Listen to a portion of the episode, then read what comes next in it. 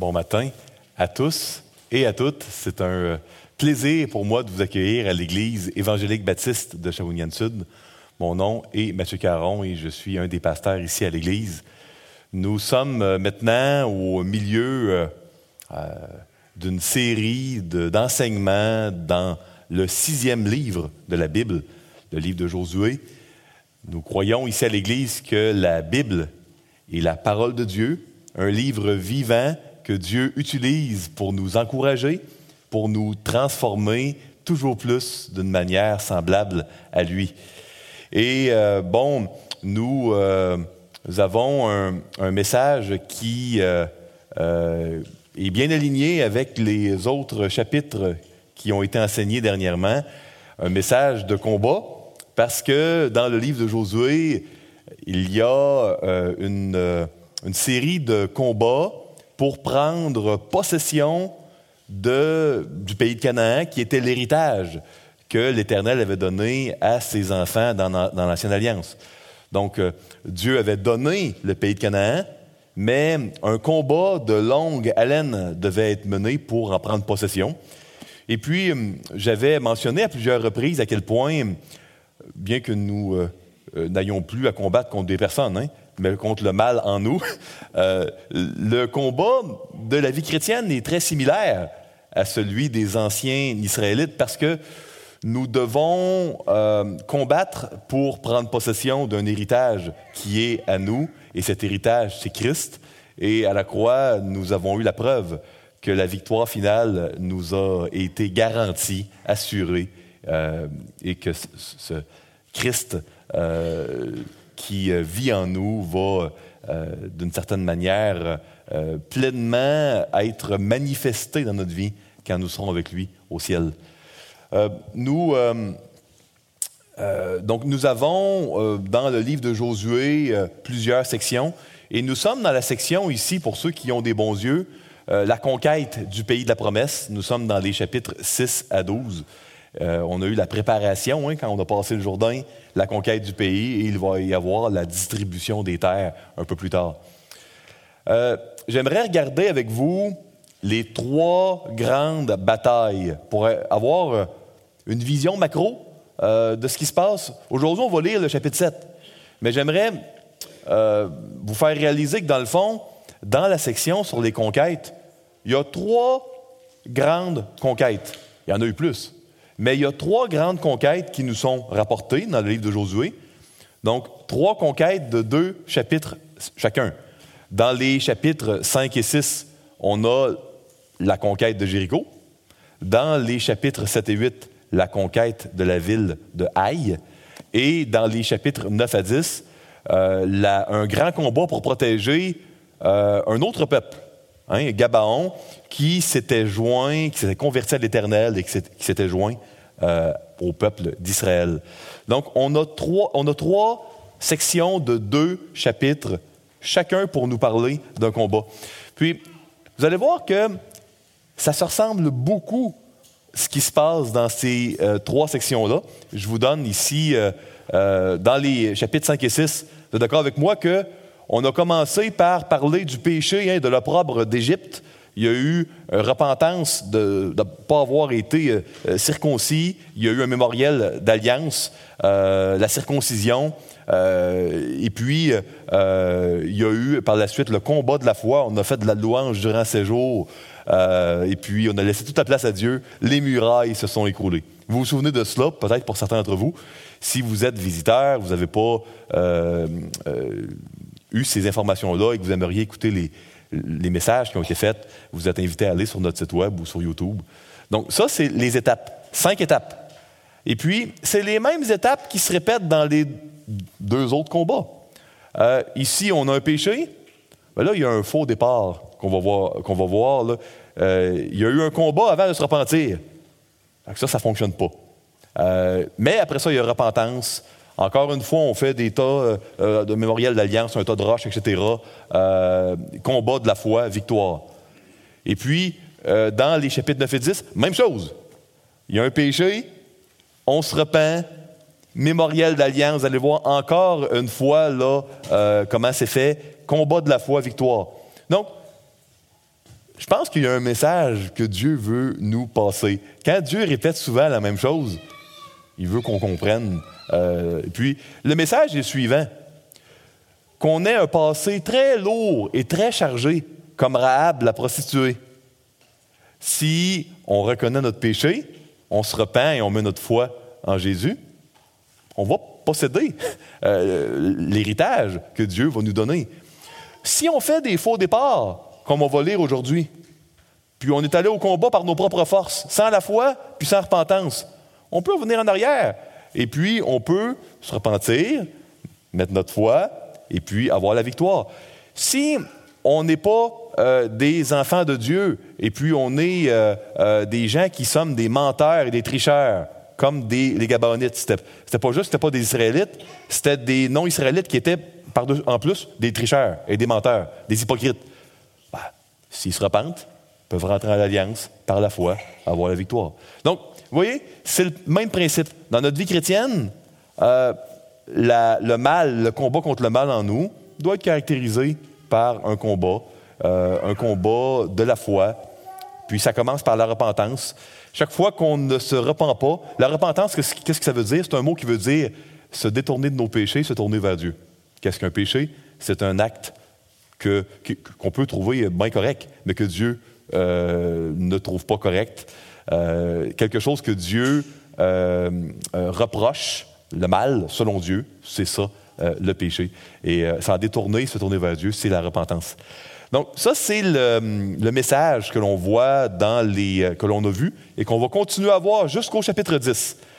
Je voulais vous le mentionner. Des fois, c'est, c'est bon de voir que c'est répétitif puis que c'est différent, mais que c'est la même chose, dans le fond, pour nous permettre de bien saisir les leçons. Au chapitre 7, euh, donc, on voit le faux départ. Vous l'avez vu en rouge dans les diapos précédentes. On va aller euh, sans la foi dans une bataille qu'on va perdre. Ben, on va revenir en arrière. Et puis, euh, ça va être possible de recommencer. Pourquoi cette section-là nous est-elle donnée dans le livre de Josué? Pourquoi, dans toutes les personnes mentionnées dans le livre de Josué, la seule dont nous avons la généalogie et qui est répété à plusieurs reprises. Pourquoi c'est cet Acan euh, qui euh, avait caché euh, des choses interdites sous sa tente? Pourquoi c'est la seule personne dans tout le livre de Josué dont la généalogie est répétée? Et pourquoi sa femme et ses enfants sont-ils également mis à mort? C'est à ces questions que nous allons nous intéresser dans les euh, prochaines minutes. Mais maintenant, sans plus tarder, j'invite ceux et celles qui le désirent à courber la tête avec moi pour que nous puissions nous adresser à Dieu. Seigneur Dieu, nous voulons euh, te remercier pour la possibilité d'être réunis en ton, nom euh, ce matin à l'église de Shawinigan-Sud. Nous voulons, Seigneur, te prier pour les euh, élections prochaines du 20 euh, septembre prochain. Seigneur, quelles que soient les intentions de, vote de chacun, ma prière est que tu nous donnes de la sagesse et que tu nous donnes également du respect et de l'amour pour euh, tous les partis. Dans une société, Seigneur, où il y a souvent des manques de respect pour les gens qui ont des opinions différentes de nous, je te demande, Seigneur, de nous donner la, la force à tous les membres ici, d'avoir du respect et de l'amour pour tous les partis, surtout pour ceux qui sont en désaccord avec ce qu'on pense. Aide-nous à nous rappeler, Seigneur, que quand tu nous as demandé d'aimer notre prochain comme nous-mêmes, il n'y avait pas d'exception pour les euh, partis politiques ou pour le gouvernement là-dedans. Euh, c'était vraiment toutes, euh, toutes les gens sur notre route, notre prochain. Je veux te prier maintenant, Seigneur, également pour la rentrée scolaire qui a déjà commencé euh, pour des milliers d'enfants un peu partout au Québec. Je te prie de bénir ces enfants, de leur faire beaucoup de bien, de bénir le déroulement de la rentrée dans les écoles, de bénir le personnel enseignant. Je te demande, Seigneur, de mettre fin, dès que possible, à la pandémie euh, et euh, d'ici là, donne-nous d'être heureux en toi, d'être paisible, d'être rempli de ta, ta paix, de ta joie et de l'émerveillement que ton pardon éternel pour tous ceux et celles qui t'ont donné leur vie, qui ont mis leur foi en toi. Merci pour ce pardon éternel, ce pardon qui nous est donné par l'Évangile. Aide-nous à être constamment émerveillés par ce pardon, Seigneur, reconnaissant. C'est dans le nom de Jésus, Christ, ton nom, que nous te prions ce matin. Amen. Je vais maintenant commencer la lecture du chapitre 7. On va le lire, Dieu voulant, au complet. Par petits morceaux, euh, on va commenter ici et là. Euh, donc, euh, je vais lire dans la version Louis II 1979. Vous pouvez suivre à l'écran. C'est vraiment à votre entière discrétion. donc, ça commence par un péché secret qui n'est pas resté un secret très longtemps. donc, lisons ensemble Josué 7.1. Les enfants d'Israël commirent une infidélité au sujet des choses dévouées par interdit. Akan, fils de Carmi, fils de Zabdi, fils de Zérak, de la tribu de Juda, prit des choses dévouées, et la colère de l'Éternel s'enflamma contre les enfants d'Israël. Quelques commentaires. Quand on parle des enfants d'Israël, rappelez-vous, c'est la manière dans l'Ancien Monde de désigner les adultes. Donc les gens qui font partie du peuple d'Israël, ce pas des enfants. Euh, également, euh, on doit retenir ici que euh, c'est quoi quelle est la signification du mot dévoué par interdit, le kerem en, hébreu ancien. Dévoué par interdit, on en a parlé la dernière semaine, c'était le fait qu'il y avait 400 ans de cruauté inimaginable en Canaan et que Dieu avait décidé de faire j'imagine, euh, un, reset, on peut dire ça comme ça, un table rase. Euh, il, voulait vraiment complètement détruire, annihiler euh, tout ce qui avait touché à cette culture-là qui était pourrie. J'avais comparé le, dévouement par interdit pour qu'on puisse comprendre, hein, parce que pour nous, c'est on vit au Québec dans une autre culture, puis c'est difficile pour nous de saisir ça de, saisir comment un Dieu d'amour peut euh, vraiment vouloir faire un déluge, puis, euh, ou encore euh, qu'une nation entière soit détruite. Puis j'avais parlé d'un cancer. comment, quand un cancer va nous tuer, si on ne l'enlève pas, bon, on va être prêt même à subir une amputation ou à, à, vouloir enlever, se faire enlever chirurgicalement une partie de notre corps. C'est un peu le même principe. C'est pour ça que tout devait être détruit il ne devait rien rester euh, de vivant. Et puis, euh, pour être certain qu'il n'y avait pas d'avantage, puis que les gens disent pas, bon, ouais, c'est pour, euh, c'est un combat moral que Dieu demande, puis c'est Dieu lui-même qui va faire écrouler les murailles, mais je vais m'enrichir là-dedans. Ben, Dieu avait dit pour la bataille de Jéricho de ne rien, rien prendre. Donc, si un enfant d'Israël, si quelqu'un prenait du butin, du butin, c'est les trésors de la ville de Jéricho, au lieu de le laisser à l'Éternel, c'était un vol. On vole qui? On vole Dieu. Fait que si quelqu'un décidait de prendre des choses et de les cacher, c'était rien de moins que de décider d'aller voler Dieu. Pas une bonne idée de, de, voler un Dieu qui vient de faire écrouler les murailles de Jéricho, d'ouvrir le Jourdain en deux pour qu'on passe. Certainement pas euh, la meilleure victime de vol là, à choisir. C'est ce que Akan a fait. Euh, maintenant, je vous ai parlé de la généalogie. On répète à plusieurs reprises dans le Josué 7, Akan, fils de Carmi, fils de Zabdi, fils de Zérak de la tribu Juda. Vous ne verrez pas ça nulle part dans les 24 chapitres du livre de Josué. Pourquoi euh, sa généalogie est répétée et à plusieurs reprises hein, euh, dans le chapitre 7? Euh, j'aimerais vous suggérer que sa généalogie est répétée pour les mêmes raisons que est répétée partout dans l'Ancien Testament. Donc, quand vous voyez de la généalogie dans l'Ancien Testament, c'est, à mon opinion, habituellement un connecteur entre la promesse qui a été faite dans la Genèse par l'Éternel, comme quoi un jour, il y aura le fils d'une femme qui va écraser la tête du serpent, de Satan. Puis, euh, à plusieurs endroits, quand on voit le lignage généalogique, il semble y avoir une, intention du narrateur de connecter le lecteur à dire, OK, ce qui va se passer a un rapport avec cette promesse-là. Qu'un jour, il va y avoir quelqu'un qui va écraser la tête du serpent. Euh, donc, ça, on en avait déjà parlé dans notre série sur l'Exode puis Genèse il y a plusieurs années. Euh, et c'est, je crois, ce qui se passe ici. on a la généalogie de Akan, parce qu'il semble y avoir une intention de revenir à cette promesse-là. Continuons Et maintenant, on va aller dans les euh, versets 2 à 9. Après la bataille de Jéricho, on va vers une petite ville. Hein, Jéricho est une ville avec des murailles très grandes, une ville de géants. Euh, il y a seulement eu de la louange. Il n'y a pas eu un coup d'épée et les murailles se sont écroulées. Là, on, va vers une petite ville. Euh, va être facile, se dit-on. Mais détrompez-vous, ce n'est pas ce qui va se passer. Une défaite troublante, versets 2 à 9. Josué envoya de Jéricho des hommes vers Haï, qui est près de Beth-Aven, à l'orient de Bethel. Il leur dit Montez et explorez le pays. Et ces hommes montèrent et explorèrent Haï. Ils revinrent auprès de Josué et lui dirent Il est inutile de faire marcher tout le peuple. Deux ou trois mille hommes suffiront pour battre Haï.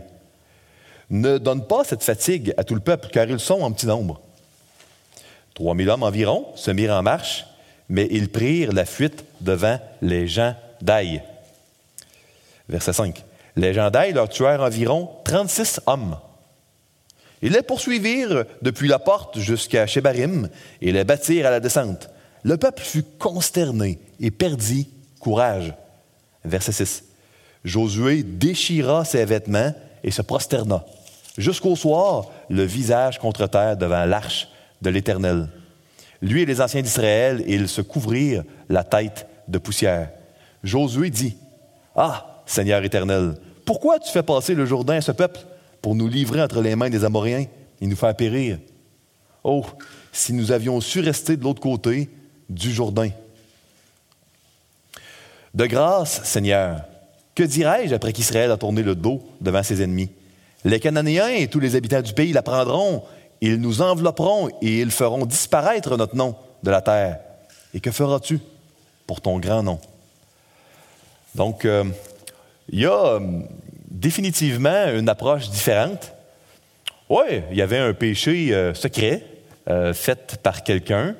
Et puis, pour Dieu, ben, tout le monde a péché. Hein? Israël a péché et la colère de Dieu est contre Israël. On peut dire, c'est comment ça? il y a une seule personne puis la colère est envers tous, ben, de la même manière que si on a du cancer dans une main, si on ne coupe pas la main, ça va aller partout. Puis l'autre main n'a peut-être rien fait, mais c'est ce que le cancer fait. Hein. Ce n'est pas, pas juste comme tel. Il n'y a rien de juste dans le péché. Ça, c'est certain.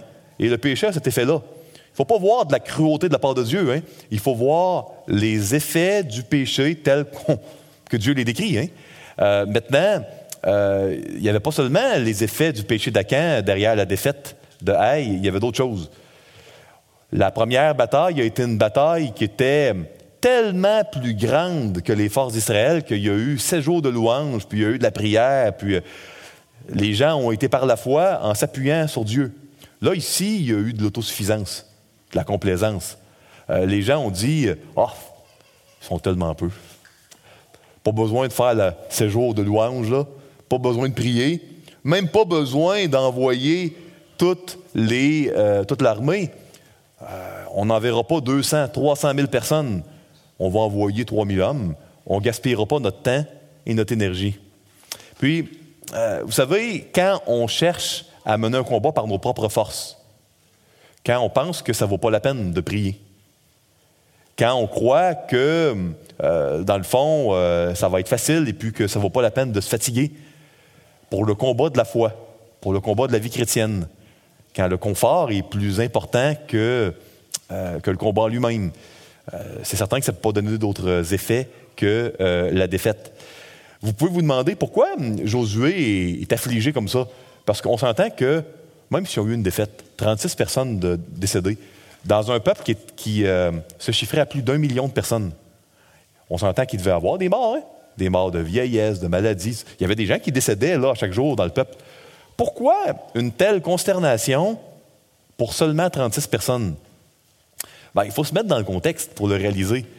Vous savez, euh, quand tu euh, as vu l'Éternel ouvrir les eaux du Jourdain, à l'époque où le Jourdain euh, déborde, puis là, tu passes, puis les eaux reviennent après, quand tu vois les murailles de Jéricho s'écrouler, ben, 36 morts devient quelque chose de troublant. C'est pas supposé. T'es pas supposé avoir 36 morts avec un Dieu si puissant. Puis il était autosuffisant, puis comme on dit au Québec, au-dessus de leurs affaires pour la bataille d'Aïe, mais il y avait d'autres villes pas mal plus fortes, plus fortes peut-être même que Jéricho, qui restait à, combattre. Donc, les enfants d'Israël savaient, oh, si on n'est même pas capable de battre Aïe, qu'on a perdu 36 hommes, ça va pas bien, il y a un problème. Puis euh, peut-être que euh, ça vous est arrivé d'être troublé dans votre vie chrétienne. Pour ceux et celles qui sont euh, chrétiens et chrétiennes ici dans la salle, en disant Hey, j'ai eu telle ou telle chute dans un péché, puis pourquoi Dieu m'a pas aidé? Puis Josué a exactement cette prière-là. Une prière qui est un peu, un peu peut-être mal dirigée. Au lieu de dire Qu'est-ce qui s'est passé? Est-ce qu'on a fait quelque chose? Tu sais, quand tu travailles avec Dieu, un Dieu parfait et bon, puis qui combat avec toi, puis là, tu as, la défaite. Habituellement, ce n'est pas de la faute de Dieu. Si ce serait de la faute de Dieu, ben, c'est plus Dieu. Vous comprenez? Parce que Dieu est parfait, par définition. Donc, euh, Josué dit Hey, qu'est-ce que tu as fait, Seigneur Ça ne fait pas de sens. Il n'a pas dit Qu'est-ce que j'ai fait? Quel est notre problème? Parce que ça doit être nous qui avons un problème. Mais si on a une défaite, il a dit C'est quoi ton problème? Il n'a pas dit de même, hein, il y avait un respect. Mais c'est un peu ce que Josué a dit. C'est un peu parfois ce qu'on dit à Dieu, peut-être. C'est quoi ton problème, Seigneur? Parce que je vis une défaite dans tel ou tel combat. C'est quoi ton problème? Puis peut-être qu'on peut euh, euh, prendre le son dès maintenant puis dire OK, euh, quand il y a une défaite, ce n'est pas le problème de Dieu, c'est, notre problème. Puis c'est, de demander à Dieu, éclaire, moi, pour me montrer c'est quoi qui cloche dans ma marche avec toi. Parce qu'évidemment, les péchés vont faire partie de notre lutte toute notre vie mais euh, on a un Dieu de victoire qui veut nous donner victoire après victoire euh, et repentance après repentance. Donc ça, c'est une défaite. Il est troublé, troublé là, puis on voit les signes de deuil. Dans l'Ancien Monde, quand quelqu'un décédait de proche, tu déchirais tes vêtements, tu te jetais de la poussière dessus, tu restais prostré à terre. Parfois, tu mettais une étoffe, une étoffe rude appelée un sac. Euh, donc, euh, ici, on voit des signes de deuil, de consternation, parce qu'il dit là, on a un méchant problème si on est rendu à perdre contre Aïe. Qu'est-ce qui se passe? Puis Dieu, euh, Dieu est bon, hein? même si on ne demande pas les prières de la manière dont on devrait les prier, il nous répond. Même s'il a dit à Dieu un peu c'est quoi ton problème au lieu de c'est quoi mon problème, il lui a dit c'est quoi le sien. C'est parfait. On a un Dieu gracieux comme ça, c'est merveilleux. Lisons euh, les versets 10 à 25. On va voir comment on peut résoudre un péché caché. Euh, Lisons-le, verset 10. L'Éternel dit à Josué, Lève-toi. Pourquoi restes-tu ainsi couché sur ton visage? Israël a péché. Ils ont transgressé, hein, au pluriel, mon alliance que je leur ai prescrite. Ils ont pris des choses dévouées par interdit, ils les ont dérobées et ont menti, et ils les ont cachées parmi leurs bagages. Donc, euh, on a un principe ici qu'on appelle celui de la responsabilité corporative. On le voit un peu dans certains récits bibliques comme David et Goliath. Euh, si David gagne, ben, tout Israël gagne. Si Goliath gagne, tous les Philistins gagnent. Donc, on le voit euh, à différents endroits dans la Bible. On le voit avec Jésus. Hein. Jésus est mort et ressuscité. Ben, tous ses enfants sont morts et ressuscités avec lui, puis ont la victoire que Jésus a acquis. Donc, ça fonctionne comme ça dans la, notre relation avec le péché ou avec la rédemption, euh, c'est une question de qui va être ton représentant. Continuons. Euh, verset euh, ici 11 maintenant.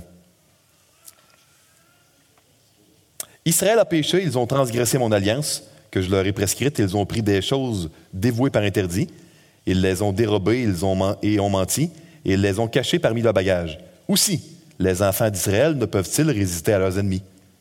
Ils tourneront le dos devant leurs ennemis car ils sont sous l'interdit. En d'autres mots, euh, ils ont euh, violé l'idée de dévouer par interdit, cet ordre-là. Ben maintenant, ils vont faire partie des Cananéens qui doivent être, qui doivent être eux aussi éliminés. Le cancer s'est propagé chez, chez vous. Il faut vous détruire. C'est pas quelque chose qui se passe. D'autres. Je ne serai plus avec vous si vous ne détruisez pas l'interdit du milieu de vous. Lève-toi, sanctifie le peuple. Sanctifier le peuple, ça veut dire attachez-vous à Dieu, redevenez collés sur Dieu. C'est ça que le mot veut dire. Tu diras, sanctifiez-vous pour demain, car ainsi parle l'Éternel, le Dieu d'Israël. Il y a de l'interdit au milieu de toi, Israël. Tu ne pourras résister à tes ennemis. jusqu'à ce que vous ayez ôté l'interdit du milieu de vous. Euh, vous vous approcherez le matin selon vos tribus, et la tribu que désignera l'Éternel s'approchera par famille, et la famille que désignera l'Éternel s'approchera par maison, et la maison que désignera l'Éternel s'approchera par homme. Celui qui sera désigné comme ayant pris de ce qui était dévoué par interdit sera brûlé au feu, lui et tout ce qui lui appartient, pour avoir transgressé l'alliance de l'Éternel et commis une infamie en Israël. Donc l'alliance qui était cette entente entre Dieu et Israël, comme quoi Israël devenait la propriété, la possession de Dieu. Euh, c'est euh, ainsi qu'une alliance seigneur-vassal fonctionnait dans l'Ancien Monde. 16. Josué se leva de bon matin et il fit approcher Israël selon ses tribus. Et la tribu de Juda fut désignée. La tribu de Juda, qui, souvenez-vous, dans euh, Genèse 49, la bénédiction de Jacob, était la tribu royale euh, la tribu qui avait, euh, à certains égards, hérité du euh, droit d'aînesse parce qu'il y avait eu certaines actions que les gens qui étaient plus vieux que Judas avaient fait qui les avaient amenés à perdre le droit d'aînesse. donc, Judas était l'avenir d'Israël, à bien des égards. Hein. verset 17. Il fit approcher les familles de Judas et la famille de Zérak fut désignée. On a toute la structure de la, société israélite ici. Euh, il fait approcher la famille de Zérak par maison et Zabdi fut désigné. Il fit approcher la maison de Zabdi par homme et Akan, généalogie encore une fois, fils de Carmi, fils de Zabdi, fils de Zérak, de la tribu de Juda fut désigné. Donc, il se posait avoir de quoi ici, peut-être, qui va avoir rapport avec cette fameuse promesse de la Genèse qu'un jour, la tête du serpent va être écrasée. Continuons. 19. Josué dit à Akan, Mon fils, donne gloire à l'Éternel de Dieu d'Israël et rends-lui hommage. Dis-moi donc ce que tu as fait, ne me le cache point. Akan répondit à Josué et dit, Il est vrai que j'ai péché contre l'Éternel, le Dieu d'Israël, et voici ce que j'ai fait. J'ai vu dans le butin un beau manteau de chinéar, 200 cycles d'argent et un lingot d'or du poids de 50 cycles. Je les ai convoités et je les ai pris, et ils sont cachés dans la terre au milieu de ma tente, et l'argent est en dessous. Verset 22. Josué envoya des gens qui coururent à la tente, et voici, les objets étaient cachés dans la tente d'Acan, et l'argent était dessous. Ils les prirent du milieu de la tente, les apportèrent à Josué et à tous les enfants d'Israël, et les déposèrent devant l'Éternel. Josué et tout Israël avec lui prirent Acan, fils de Zérak, l'argent, le manteau, les lingots d'or, les fils et les filles d'Acan, ses bœufs, ses ânes, ses brebis, sa tente et tout ce qui lui appartenait, et ils les firent monter dans la vallée d'Accor. Et 25. Josué dit Pourquoi nous, as-tu troublés? Un petit jeu de mots, euh, Acan veut dire euh, trouble ou troublé euh, en hébreu. Il, portait drôlement bien ou drôlement mal son nom. Je vous laisse décider de, du qualificatif. Donc, pourquoi nous as-tu troublés? L'Éternel te troublera aussi. Et tout Israël, Israël le lapida. Euh, donc, en jetant des pierres, c'était la peine, la manière de mettre à mort un criminel dans l'ancien, Israël. On les brûla au feu et on les lapida. Et puis là, je ne lirai pas le verset 26 tout de suite. Euh, donc, ici, euh, on voit qu'il y avait pas juste pris là, un petit morceau là, de, quelque chose, quand même, il a pris beaucoup de choses. si, quand on voit un cycle, ou dans vos, dans vos Bibles, peut-être vous allez avoir le mot shekel, un cycle, c'est 4 dixièmes d'un once. Dans le fond, qu'est-ce qu'il a pris? Il a pris 6 livres d'argent, et puis il a pris un peu, plus qu'une livre d'or, un lingot d'or d'une livre, écart à peu près. Puis il a pris un manteau de Chinéar. Chinéar, c'était le pays où il y a eu la tristement célèbre retour de Babel, où dans la Genèse, les hommes avaient cherché à atteindre Dieu, par leur propre force, sans, Dieu, atteindre le ciel sans Dieu. Euh, Chinéar, c'était le pays où il y avait eu Babylone. Euh, donc, dans certaines tablettes qu'on a encore dans les musées aujourd'hui, un manteau de Chinéar, c'est c'est pas juste dans la Bible, dans Josué 7 qu'on voit ça, c'était des manteaux très très beaux qui existaient, euh, puis que dans certaines listes de transactions ou autres, euh, on, a encore des traces que ça devait être très beau pour qu'on ait encore des traces plusieurs milliers d'années plus tard. Donc, il a pris des belles choses. Puis il les a cachés là où il vivait. C'était une société nomade qui vivait sous la tente, en famille. Donc, il a caché vraiment tout ça. Euh, ses six livres d'argent, son lingot d'or, son manteau de chinéa. Il a caché ça dans la tente. Il savait que c'est. Il avait vu la puissance éternelle, les murailles s'écrouler avec sept jours de louange. Il savait que c'était à Dieu, mais il a décidé de les voler, puis de le garder là où il vivait. Euh, on voit que la seule manière de, de rétablir, la, euh, rétablir la chose, c'était d'enlever le mal, enlever le cancer. Euh, c'était le même standard pour les Canadiens que les Israélites. Hein. Maintenant, c'est malheureux, d'un certain point de vue, quand on entend ça, nous, puis qu'on a des luttes contre le péché, de voir, oh, euh, c'est euh, la seule manière de rétablir quand il y a un péché caché dans mes bagages, là où je vis, c'est la mort. Euh, vous dites, si évangile veut dire bonne nouvelle, c'est pas très, très évangélique, Mathieu, ce que tu nous dis aujourd'hui. Rassurez-vous, s'il y a des gens ici qui se sentent interpellés par l'histoire de Hacan, c'est des gens ici qui avaient des choses interdites par Dieu, là où vous vivez, dans vos bagages, cachés, secrets. Peut-être pas un secret pour votre famille, euh, mais un secret pour les gens à l'extérieur de votre tente. J'ai une bonne nouvelle pour vous. Parce que euh, pour Israël, ça a pris la mort de Hacan, de la tribu de Juda. Mais il y a une autre personne de la tribu de Juda, Jésus-Christ, appelé ailleurs dans la Bible le lion de Juda, qui est mort pour que nous n'ayons pas à mourir pour les choses interdites qui sont en dessous de notre tente. Vous savez, il y a euh, un grand professeur appelé Nicodème qui, euh, dans l'Évangile de Jean, au chapitre 3, a demandé à Jésus comment ça fonctionnait, ça, euh, la, vie éternelle et puis la conversion. Puis il lui a dit, ça commence par naître de nouveau. Puis là, il ne savait pas trop c'était quoi. puis Jésus lui a expliqué qu'il fallait mourir à soi-même, et puis qu'il fallait ressusciter, et puis que cette résurrection-là, c'était une nouvelle naissance. Et c'est ce qui se produit quand on met notre foi en Jésus-Christ. Quand on met notre foi en Jésus-Christ, c'est une mort à qui nous étions et ensuite une nouvelle naissance.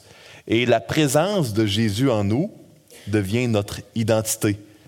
C'est spécial de savoir que mon âme avant même que je naisse, en l'an 33, était uni à Christ et que j'ai été, parce que j'ai mis ma foi un jour durant ma vie, ben, mon âme était vraiment unie avec Christ à la croix et que je suis vraiment mort avec Christ et ressuscité avec Christ. Puis, euh, euh, mon corps ne l'est pas encore, mais Dieu promet que pour tous ses enfants, après leur vie sur la terre, leur corps va également être ressuscité. On a deux résurrections, celle de l'âme, on pourrait dire, et puis celle du corps. Et puis on en a une des deux qui a été faite. C'est pour ça d'ailleurs que Paul, dans Éphésiens, dans Colossiens, parle de la mort et de la résurrection, de notre mort et résurrection comme étant passée et complétée. Il parle de celle au niveau de l'homme intérieur. J'aimerais euh, souligner euh, euh, la, séquence du péché d'Acan. Je les ai vus, je les ai convoités. C'est le même mot que dans Exode 20, dans les dix commandements, tu ne convoiteras point il a vu quelque chose d'interdit. Il les a convoités, il les a pris, il les a cachés là où il vivait. Le texte ne le dit pas, mais vous savez, dans Deutéronome 24, il était écrit de ne jamais punir les enfants. Tu ne mettras pas à mort les enfants pour les péchés des parents.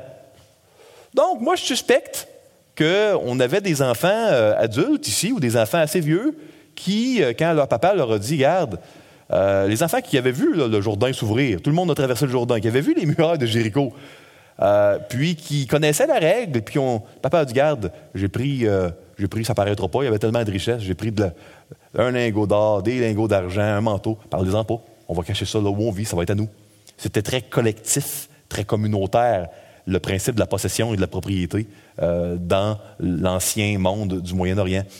Il a vu, il a convoité, il a pris, il a caché c'est pas si différent du péché dans notre vie. On va voir des choses, euh, que ce soit euh, euh, des promotions au travail, que ce soit peut-être si vous, les enfants, vous avez eu accès au corrigé d'un examen du professeur. Peut-être que vous avez vu quelqu'un d'autre que votre mari ou que votre épouse. Vous avez convoité, vous avez pris, vous avez, caché votre péché. ça, c'est les étapes que Akan a vécues. Ce sont les mêmes pour la plupart de nos péchés. Et puis, c'est pour ça que le combat pour la lutte de la vie chrétienne, c'est un combat dans notre cœur. D'ailleurs, c'est pour ça qu'à la fin du livre, euh, il y a deux raisons pour lesquelles Josué n'est pas notre Seigneur, puis il devait y en avoir un autre. Ben, à la fin du livre, Josué n'a pas fini de faire la conquête de Canaan. Il est très vieux, avancé en âge. Ça nous prenait un sauveur éternel. Josué ne l'était pas. Puis Josué n'avait pas réussi à enlever les idoles du cœur des enfants d'Israël, à les amener à garder, à conserver l'héritage. Jésus s'en est chargé. Jésus peut nous donner la victoire sur le combat contre le péché qui est dans notre cœur. Puis ça commence par la conversion, ça commence par la nouvelle naissance. C'est des gens ici qui n'avaient jamais donné votre vie à Jésus-Christ, qui n'avaient jamais donné, mis votre foi en lui. Sachez que, je ne peux pas vous expliquer comment ça fonctionne, mais par la foi, si vous décidez de... Euh, si vous voyez à quel point vous avez besoin d'un sauveur, que votre vie est un échec d'un point de vue spirituel sans Dieu, si vous croyez à ce que Dieu dit, qu'il existe un jugement, une condamnation à venir, et que vous avez besoin d'être sauvé par Jésus, salut est gratuit. Euh, et puis, si vous croyez cela, si vous croyez ce que Dieu dit, vous pouvez mettre votre foi en Jésus-Christ, et puis vous n'aurez pas besoin euh, d'être sous la condamnation éternelle, qui est bien pire, bien pire que celle que a vécue. Parce que notre vie ici-bas a une fin, la vie éternelle n'en a pas. Donc, ça, c'est euh, comment résoudre un péché caché? Euh, il y a deux manières. Soit on subit une condamnation éternelle, ou soit on décide de mettre notre foi en Jésus, qui l'a subi à la croix euh, d'une certaine manière, à notre place. Donc, c'est notre union avec Dieu qui a tout résolu. Je vous lis quelques versets sur la conversion chrétienne, sur l'Évangile, qui nous permet d'être libérés de la condamnation pour tous les butins cachés, interdits sous notre tente. Romains, c'est 6. Sachant que notre vieil homme, le vieil homme, ça se trouve à être euh, notre vieil homme intérieur, notre âme, euh, avant d'être chrétien, a été crucifié avec lui, afin que le corps du péché fût détruit, hein, annihilé. Le cancer est enlevé, pour que nous ne soyons plus esclaves du péché. Je vous lis également quelques autres versets. Dans Galates 2.20, Paul dit J'ai été crucifié avec Christ. Au passé. Et si je vis, ce n'est plus moi qui vis, c'est Christ qui vit en moi. Si je vis maintenant dans la chair, je vis dans la foi au Fils de Dieu qui m'a aimé et qui s'est livré lui-même pour moi. Tous les enfants de Dieu ici sont morts et puis s'ils vivent, c'est Christ qui vit en eux. Maintenant, la vie de Christ n'est pas toujours manifeste. Quand on pêche, ben, ce n'est pas Christ qui pêche. Mais ce n'est pas, notre ancien homme, il est mort, lui. C'est le péché qui vit en nous, dont nous sommes responsables, mais il n'y a plus personne à condamner quand on est en Christ. Le seul qui était à condamner euh, a été mort à la croix, puis il a été condamné, puis il est ressuscité. C'est un mystère, euh, mais c'est ce que le Seigneur enseigne.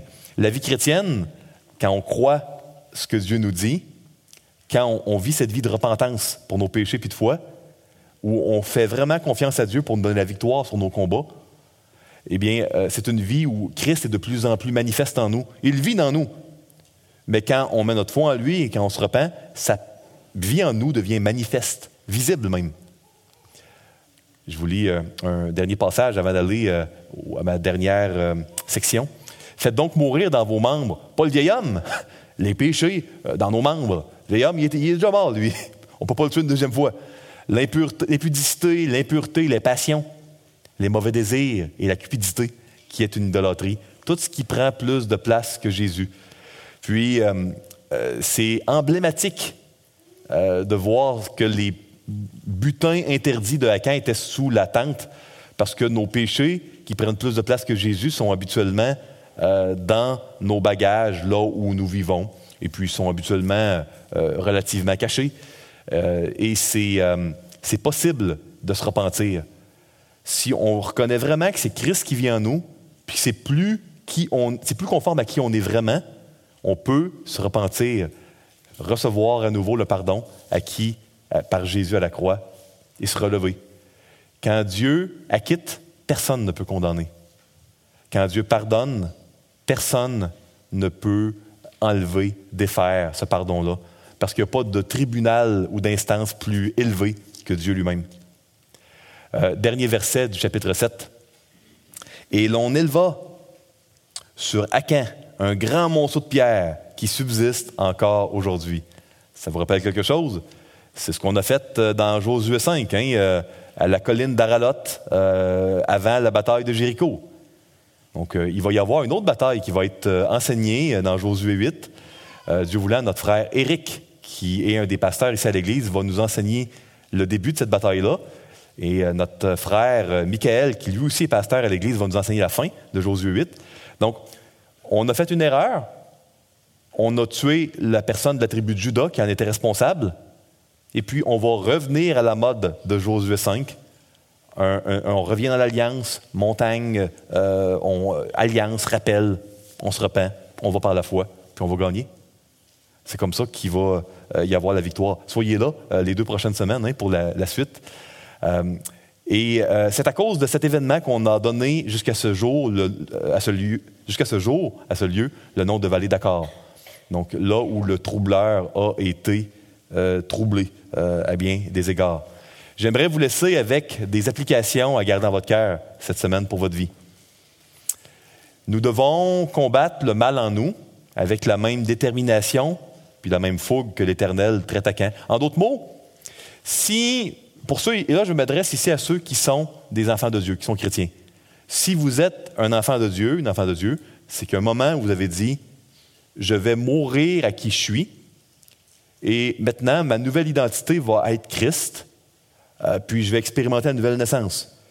Ben, si vous avez un désir de revenir en arrière, ce qui est impossible, parce que votre euh, ancien moi est mort, mais si vous vouliez agir comme s'il était encore vivant, vous devez revenir à votre conversion, puis à votre décision de dire non, non, moi je suis mort à moi-même, puis si je vis, c'est Christ qui vit en moi. Puis le péché qui est en moi, c'est pas qui je suis. Comme Paul dit dans Romains 7, je fais pas ce que je veux faire, mais c'est pas moi qui le fais, c'est le péché qui habite en moi. Paul n'était pas en train de se déresponsabiliser. Il expliquait que le péché, quand tu es un enfant de Dieu, c'est plus qui tu es. Puis que le vieil homme n'est plus là, il est mort. Puis il faut se rappeler de qui on est en Christ. Donc si vous êtes des enfants de Dieu, des chrétiens, des chrétiennes, puis qu'il y a des choses qui ont pris plus de valeur dans votre tente que euh, Jésus, vous devez euh, vraiment les offrir à Dieu, les abandonner. À quand vous voulez gagner plus, puis il a tout perdu, même la vie. Euh, mais c'est en voulant gagner plus que ce que Dieu lui donnait qu'il a tout perdu. C'est le paradoxe ici. Si ici, il y a des gens qui ne sont pas des enfants de Dieu, moi, je vous encourage vraiment, c'est gratuit. vous n'avez pas de, rien, vous n'avez pas à, donner à aucun homme, sinon Jésus-Christ, à donner tout. À donner tout, tout, tout, pour naître de nouveau. Euh, tout votre cœur. C'est pas euh, votre argent, c'est pas euh, qui va vous sauver, c'est pas votre temps, c'est pas des actions, des œuvres, c'est votre cœur. C'est donnant tout votre cœur, tout votre être à Jésus qu'on peut être sauvé. Nous devons être prudents avec les petites idoles qui sont sous notre tente. Puis vous savez, il y a un principe dans la Bible plus il y a de l'or sur les idoles puis de l'argent, plus c'est dur de s'en débarrasser après. Euh, plus euh, on va être porté à tout faire et à tout sacrifier pour les protéger. Plus les idoles dans votre euh, tente ont de la valeur pour vous, vous y avez investi du temps, plus vous allez vouloir les protéger, mais plus ça va être dangereux. On doit être prudent. la manière la plus efficace euh, c'est la lumière. C'est comme ça qu'on dissipe les ténèbres. C'est de mettre les choses en lumière, de les confesser à Dieu, euh, peut-être à, un frère, à une sœur de l'Église, parce que la croissance spirituelle, c'est un projet de communauté. Trois, demandez à Dieu dès maintenant la manière audacieuse pour vous d'entrer dans la bataille contre vos idoles. Une idole, c'est tout système, toute chose qui prend plus de place que Jésus au niveau de votre identité, de votre sécurité, de votre prospérité, du bonheur. Est-ce que c'est une relation? Une relation bonne peut-être même, mais qui prend plus de place que Jésus. Une personne, euh, un travail, de l'argent, euh, votre temps, euh, Dieu le sait. Quatre, en tant que chrétien, pour les chrétiens ici dans la, salle, on n'a pas à nous mettre sur nous la pression de la victoire. On doit plutôt se rappeler que la victoire a été garantie par Jésus Il est mort et ressuscité, et euh, ce n'est qu'une question de temps euh, avant qu'il nous euh, amène dans son royaume éternel qu'il a déjà commencé à établir sur terre dans l'Église. Donc, on doit se rappeler que c'est pas par nos forces ou des forces plus grandes que Dieu peut augmenter. Dieu ne veut pas nous donner de, de, la force pour qu'on ait la victoire. Il veut manifester sa présence en nous pour lui l'avoir. Dieu n'a pas voulu euh, faire de nous des gens plus forts. Il a voulu faire de nous quelqu'un d'autre. Euh, des personnes complètement différentes au niveau de leur identité. Euh, notre identité change complètement. et puis, avant notre conversion, être un homme, une femme, nos habilités, notre mémoire, ça caractérise qui on est. Après la conversion, notre identité est caractérisée par la présence de Christ. Euh, que même si on perd notre mémoire, on perd, on était très bon en sport ou artistiquement parlant, on devient quadraplégique, puis nos mémoires, on, on, a, oublié tout ce que notre passé. Notre identité n'a pas changé parce qu'elle n'est plus dans notre individualité après la conversion. C'est dans Galate 3 qu'on voit ça, ceux qui s'intéressent de, le lire. Euh, cinq, en tant que chrétiens, si nous sommes déjà morts, euh, nous sommes déjà morts, mais nous sommes également ressuscités. Souvenez-vous que c'est important de prendre au, sérieux le péché. C'est un des points principaux du chapitre d'aujourd'hui. Mais attention, on doit prendre autant le pardon et la grâce de Dieu quand on se repent, au sérieux, sinon plus, que le péché. Une vie chrétienne bien équilibrée, c'est ne pas être indifférent face au péché, mais ne pas être indifférent ni incrédule face au pardon de Dieu. Euh, vous savez, quelle condamnation il pouvait y avoir de plus grande que de, tuer le Fils de Dieu? Puis, donc, peu importe ce que vous avez fait ou continuez à faire, il n'y a aucun péché qui est trop grand, qui est trop euh, ténébreux, qui est trop sale pour être pardonné par Jésus-Christ, Fils de Dieu, qui librement, volontairement s'est livré à la croix. Donc, si euh, vous avez des péchés, oui, il ne faut pas être indifférent, mais il ne faut pas être il face au pardon de Dieu. Il ne faut pas être incrédule puis pas croire que c'est grave le péché, mais il ne faut pas être incrédule puis pas croire que Dieu, par la foi, nous donne un pardon complet. Pas un pardon de deuxième ordre, euh, pas un pardon usagé, un pardon complet.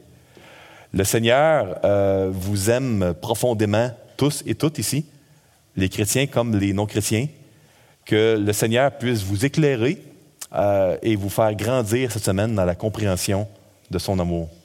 Bonne semaine et que Dieu vous bénisse.